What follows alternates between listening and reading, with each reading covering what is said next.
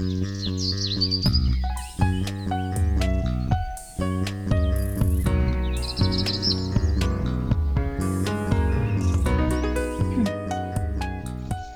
迎收听《来一口垃圾》，我是 Amy，我是心怡。这一集我们想要来聊聊我们看了纪录片《Kiss the Ground》之后的观后感。所以，我们现在分享一下彼此觉得印象最深刻的地方吧。对，所以 Amy，你觉得哪里最深刻？我觉得就是本来你一直介绍嘛，然后我就感觉这个应该就是一个教你 种田有多好之类，或者说什么永续农法，可能类似这种的，就完完全颠覆我想象。他是在处理气候变迁呢，我觉得 非常重要，因为我觉得现在的环保议题主要就是气候嘛，然后再就是垃圾，尤其是塑胶问题这样子。嗯嗯，对，然后在里面。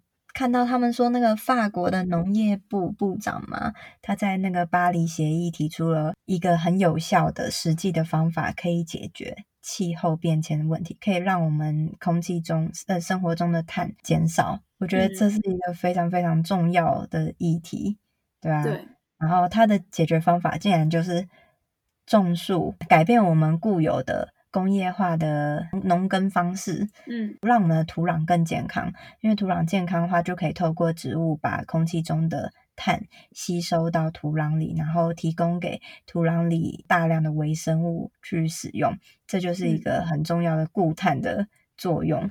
就我完全没想到，竟然是靠这个方法。对，我也是，我也是看了这个纪录片之后，才就是认识到这件事情，原来还有这种往土壤里固碳的方法。因为原本可能对。呃，植物型光合作用了解就是它们吸收二氧化碳，然后吐出氧气这样子。那我就完全没有想到，还有一部分碳是被植物往下拉到土壤里供微生物应用的。而且影片里面提到，其实是有四十趴的碳量是被植物吸收来，他们自己只用了六十趴，四十趴是被他们送到土壤里面给土壤微生物的。对啊，这让我想到，就是之前我有看过啊，他们说陆地上的那些植物嘛，其实。其实它们的固碳作用并没有到很强，就是说好像海里的像是鲸鱼啊，它们固碳的作用就比植物强强很多倍这样子。嗯、所以我就是有点小看陆地上的植物。不过，不过它这个观点是蛮特别，它其实不是靠植物，它是靠土壤建植物下面的土。但是你土要能够吸碳，还是要靠植物。而且土壤如果要能够很棒的嗯达成它的固碳目的的话，它得是健康的土壤。就如果太贫瘠的话，土壤里面就是大量缺乏微生物，就不会有这些微生物去帮忙固碳。对，那它里面有讲到说，怎样叫做那种贫瘠土壤，就是呃，可能我们用太多的化学的杀虫剂呀、除草剂这些，它们都会不利于土壤的微生物生存，所以那个土就会越来越不肥沃。它不肥沃的话，就需要更多的化学。肥料再继续添加进去，但就变成一个恶性循环，然后最后那些土就拜拜了，对，就充满了毒物，然后就不能用了。没错，所以就有提到说，这个是一个它没有办法持续这样运作下去，其实就是一个不永续的方式。然后如果我们继续这样消耗地力，然后地力迟早有一天会完全枯竭，什么时候呢？他们好像有预估，我记得就是他们预估是六十年内嘛，所有的。就是农业用途会消失，嗯、大家就没办法。就是我们还可以再吃六十年的菜。对对对，我好像有这个印象。对对，很恐怖。然后他就有举例说，像是什么全世界从古至今二十几个文明啊，以前是。非常富裕的地方，然后他们的土壤很肥沃，就是农业的开始嘛之类的地方。嗯、对，然后现在都已经被干燥沙漠化，就是只剩下那些古迹在那里很漂亮，但是那附近全部都是沙，这样就感觉蛮绝望的。因为它好像里面有讲到说什么，全球有三分之二的土地现在都在沙漠化当中。嗯，所以你土地也越烂的话呢，就会很多的难民啊，然后移民啊，大家就没办法在那边生存嘛，他们必被迫要离开自己的家乡。那这样子的难民移民也会造成很多社会问题，因为他们经济不好的话，可能就会开始战争。对啊，战争啊，然后抢劫什么的。还有另外一个就是他，他我记得是说健康的土壤除了可以固碳以外，还有很棒的就是调节水水分的作用。嗯，对对，这个、对，然后因为像沙漠化的土壤就是完全没有办法保水了嘛，然后水水怎么讲？这个小的水循环如果不稳定的话，它的地区的微气候就会被改变，因为土壤太干燥，然后可能造成热气流上升，然后呢会把上面的雨云给逼走，所以当地就会更不能够更不容易下雨，那更不容易下雨，土壤又越发干燥，所以就会变成一个恶性循环，然后久而久之内区就沙漠化了。对对对，然后他有讲到说，好像一开始会干燥的原因是他们的耕作方式都会是去翻土，嗯、然后把上面的植皮都弄掉，那土土就是暴露在那个空气当中，又没有植物去吸收这些水分的话，所以你下雨的时候水就直接流走了嘛，嗯、就很难去保水，那土就越来越干。然后就像你刚刚讲的，土很干了之后呢，就会出现了热空气的漩涡，嗯、然后它的那边温差会变很大。就是你全部都是干土的地方，跟你有植皮，可能有一些草的地方来比较的话，就两边的白天的温度就是土的那里会更高，嗯、然后晚上的时候土的那里就会更低。对啊，局部地方就是日夜温差比较大，但是那只是一一小区地方。但如果你扩大到很多土地都是这个样子的话，就变成有点像极端气候，就影响全球气候，不只是局部气候而已。嗯，对。然后就是现在发生、正在发生的事情啊！我想到还有另外一个点，就是因为畜牧养殖业的关系，我觉得这也是傻傻，就是因为跟放牧相比啊，放牧相比就是呃。一群，比方说牛羊，然后他们会轮流到 A 点、B 点、C 点吃草。那当离开这块地，吃完草离开这块地的时候，这块地就可以有一整年的时间来慢慢的，嗯，恢复，就让草继续生长。然后，如果是一般放牧的情况下，他们吃过的地方，他们有。会那个屙塞屙尿，然后踩踏这个土地，其实是有助于让这个土壤变得肥沃，然后更有助于接下来的下一代的草的生长嘛。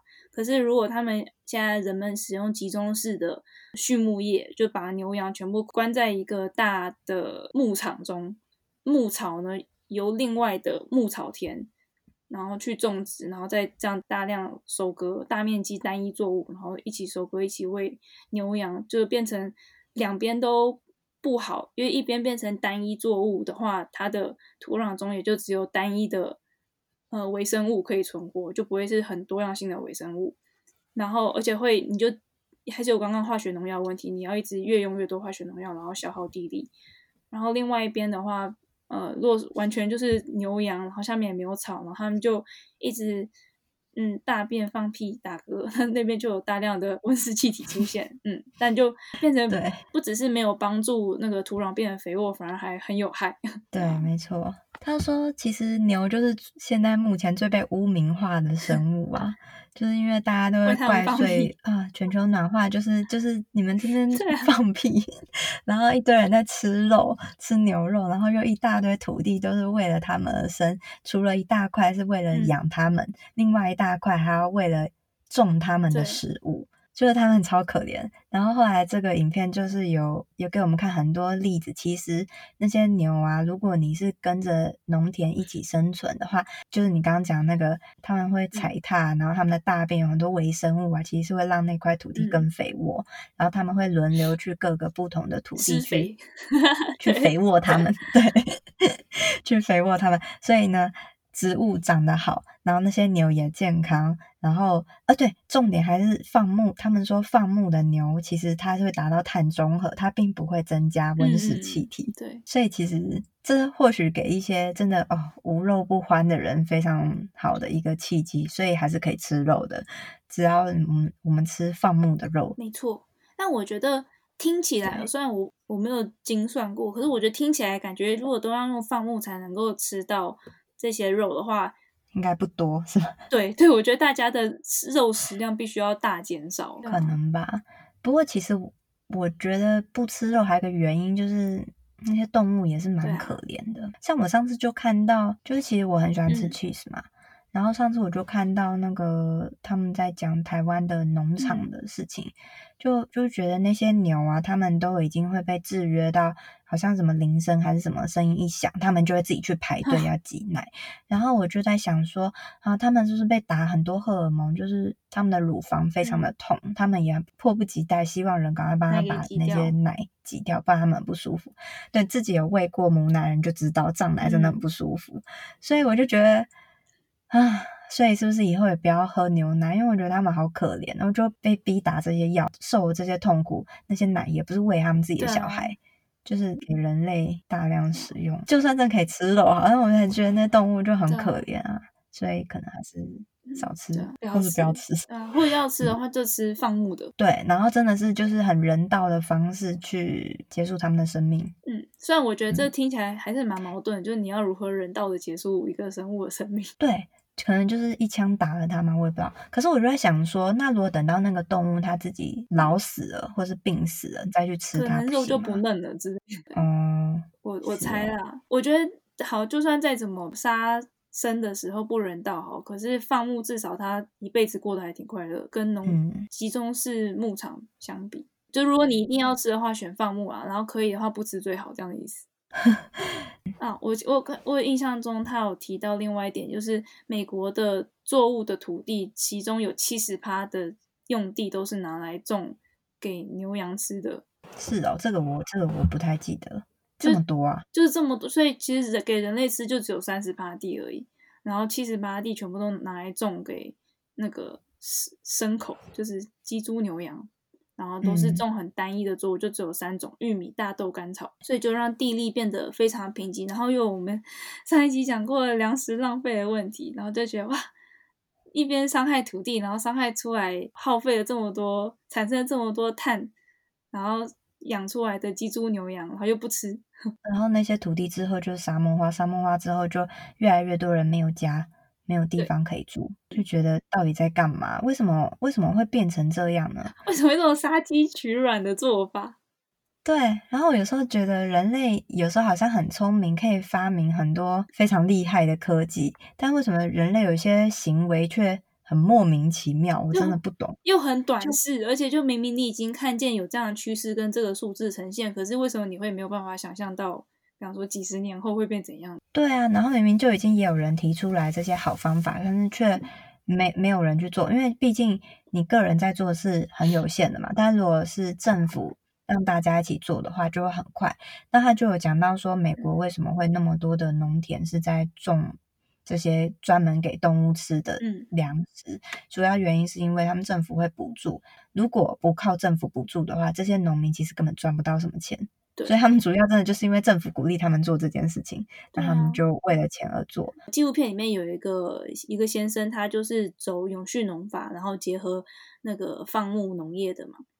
然后他说他的农地里面就一口气就种了很多种类型的作物，不像是人家一片一大片土地就只种玉米。那他有种玉米，他有种很多其他，那他就可以很不用害怕农作物的价格浮动。对啊，所以他等于是整个农场都是他的。它有风险分散嘛？它这个作物跌了价，但它另外一个作物还是可以卖得好，所以它整体的农场经营下来，它其实它的收获、它的利润是比那个单一作物的靠税金补贴农场还要高。对，你可以免除于就是哪一天政府忽然间改变政策，然后把税金收走，你就。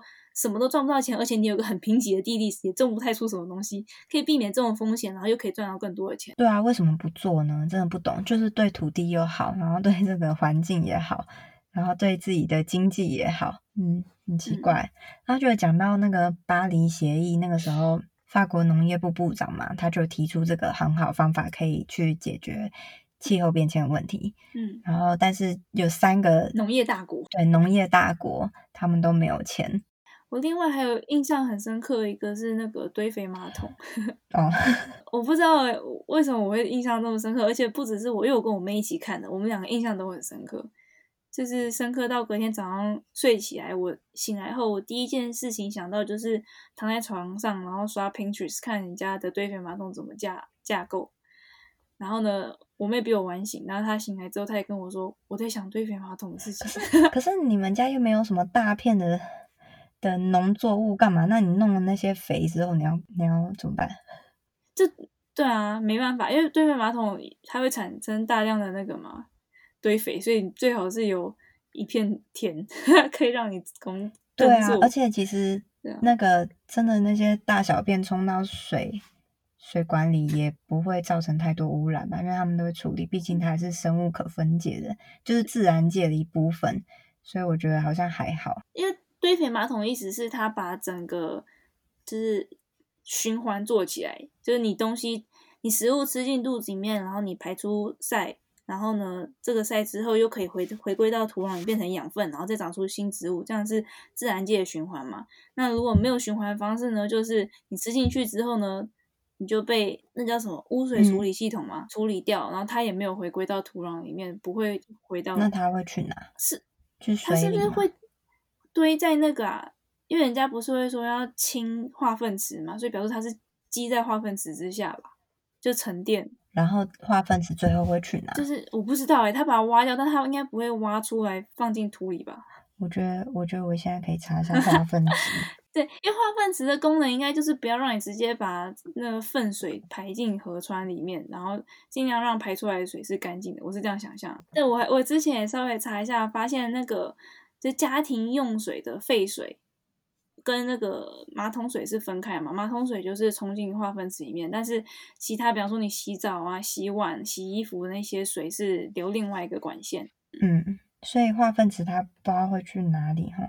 嗯，它会去处理，处理完之后就…… 我好像有一个印象，就是它应该还是会有一些微生物可以在里面分解。然后，如果你经常使用就是化学清马桶的那种强酸啊，或者是什么剂。冲下去的话，就会破坏下面的微生物生态，所以呢，微生物就没办法好好的帮你分解化分子，那你的马桶就会开始发臭。好像有这样印象。哦、嗯，我我刚刚说化粪池，它还没有，我还没有查到化粪池就会去哪。但是讲到化粪池有很多隐患，例如说它发酵过程中会造成大量的甲烷、嗯、硫化氢，还有二氧化碳，就是沼气，嗯、然后也会导致人死亡。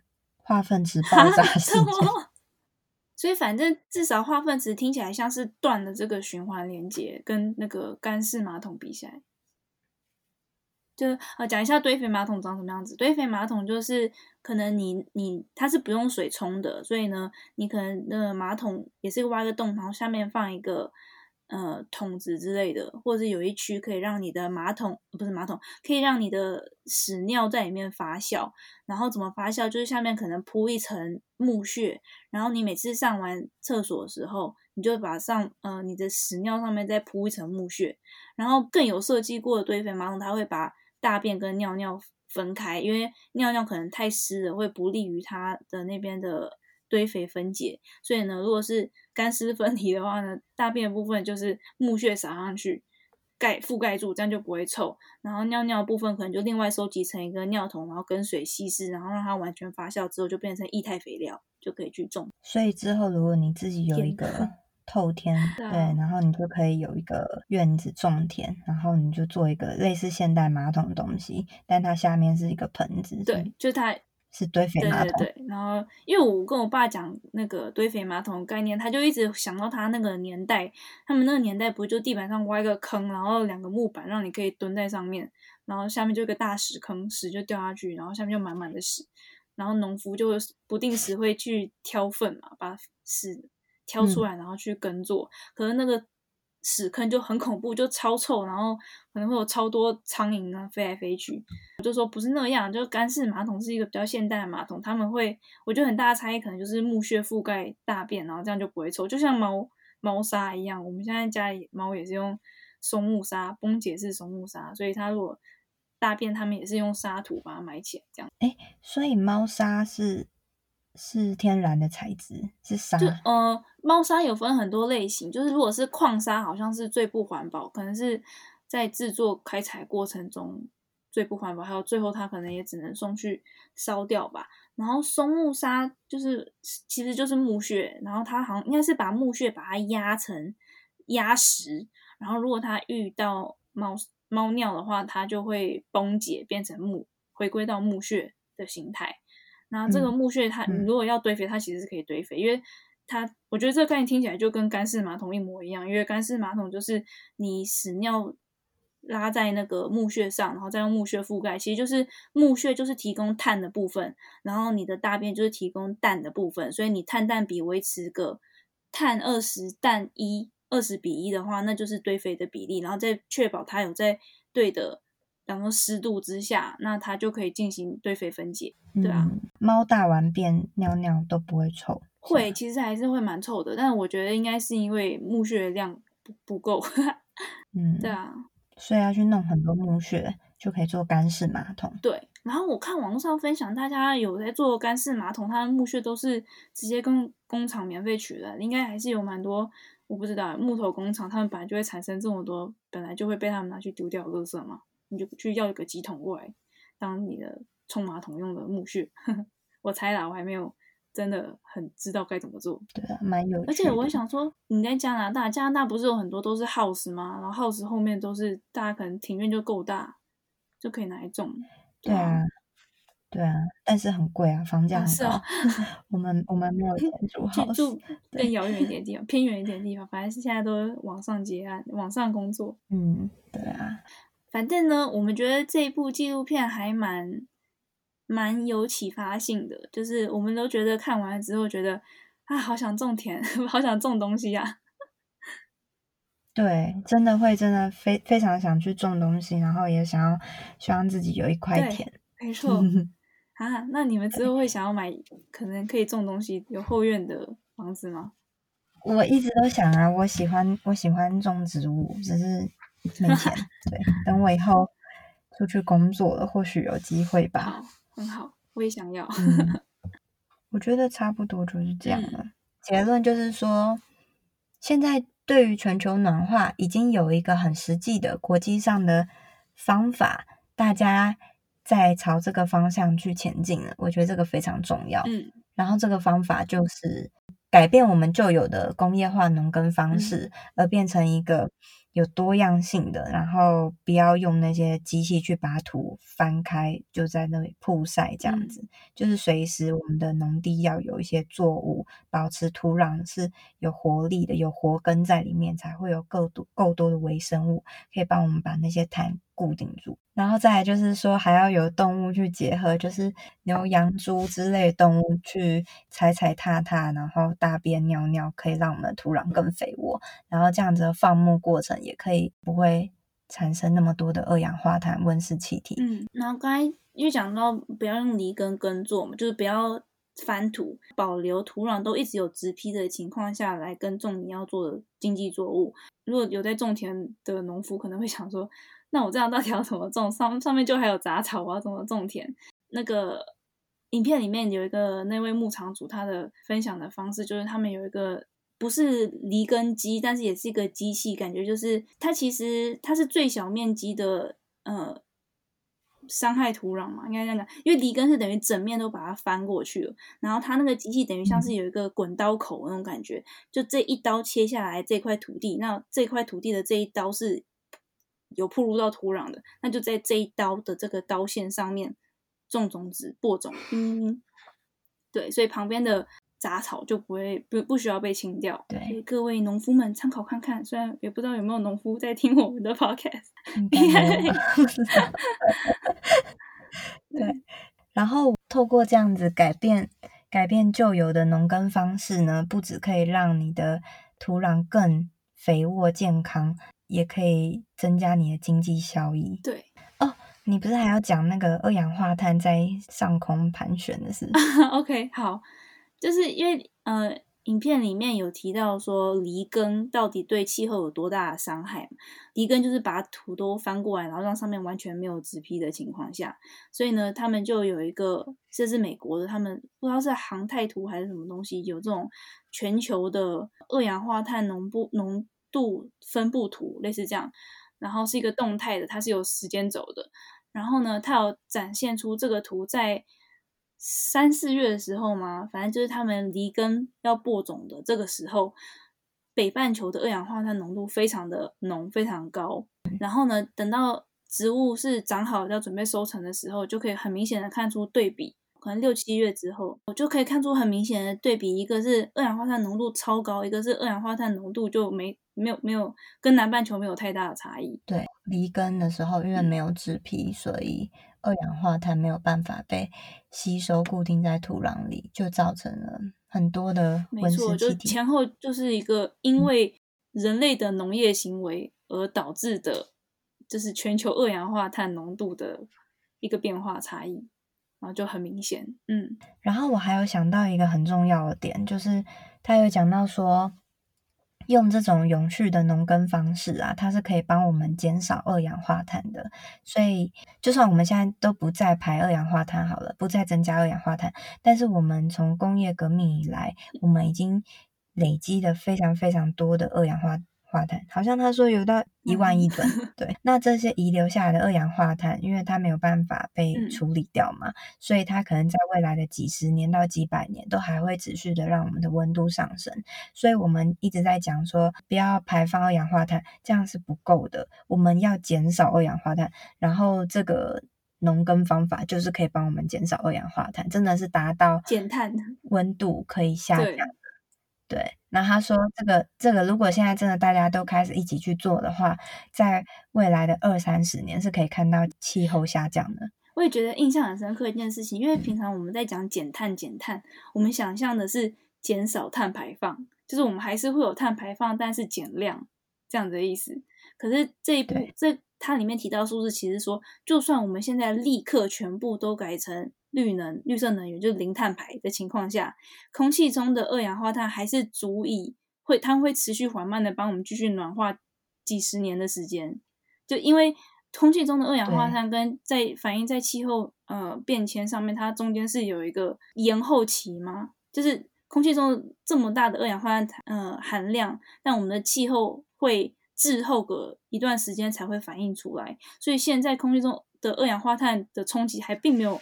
可能还没有完全被反映出来，然后即便我们现在完全零碳排了，它还是会在后面几十年慢慢的呈现出来。对，所以我我们完全零碳排是不够，就是我们说完全零碳排外，还要帮忙把空气中的二氧化碳给拉下来固碳才行。那具体做法就是种树，种树，种树。对，应应该具体做法是让我们土地变很健康。就是这个方法，其实也可以让那些三分之二的那些沙漠化土地又重新恢复绿色生机，嗯、然后这样就不会有很多人必须要离开自己的家乡。嗯、我觉得这个很重要，嗯、而且他们有很多实际成功的例子，已经有一些土地真的在富裕，嗯、然后再生了。对，所以是做得到的，只要大家一起努力。如果这个观念可以，如果这部影片有越来越多的人去看，然后去影响。大家是有机会可以做到的。反正呢，总之我们两个觉得很推荐大家去看这部纪录片。所以如果大家有兴趣的话，可以自己到 Netflix 上面找这部片，叫做《Kiss the Ground》。对，非常有趣又好看的片。所以今天这集就跟大家分享到这边。那如果大家看了有什么想要跟我们分享的心得，或者想跟我们讨论的话，可以到 IG 上找我们。我们的账号是 Laiecology，L A I E C O L O G Y。我们的 email 是 laiecology l a i e c o l o g y at gmail dot com。嗯，那么我们就下一集见，拜拜。拜拜。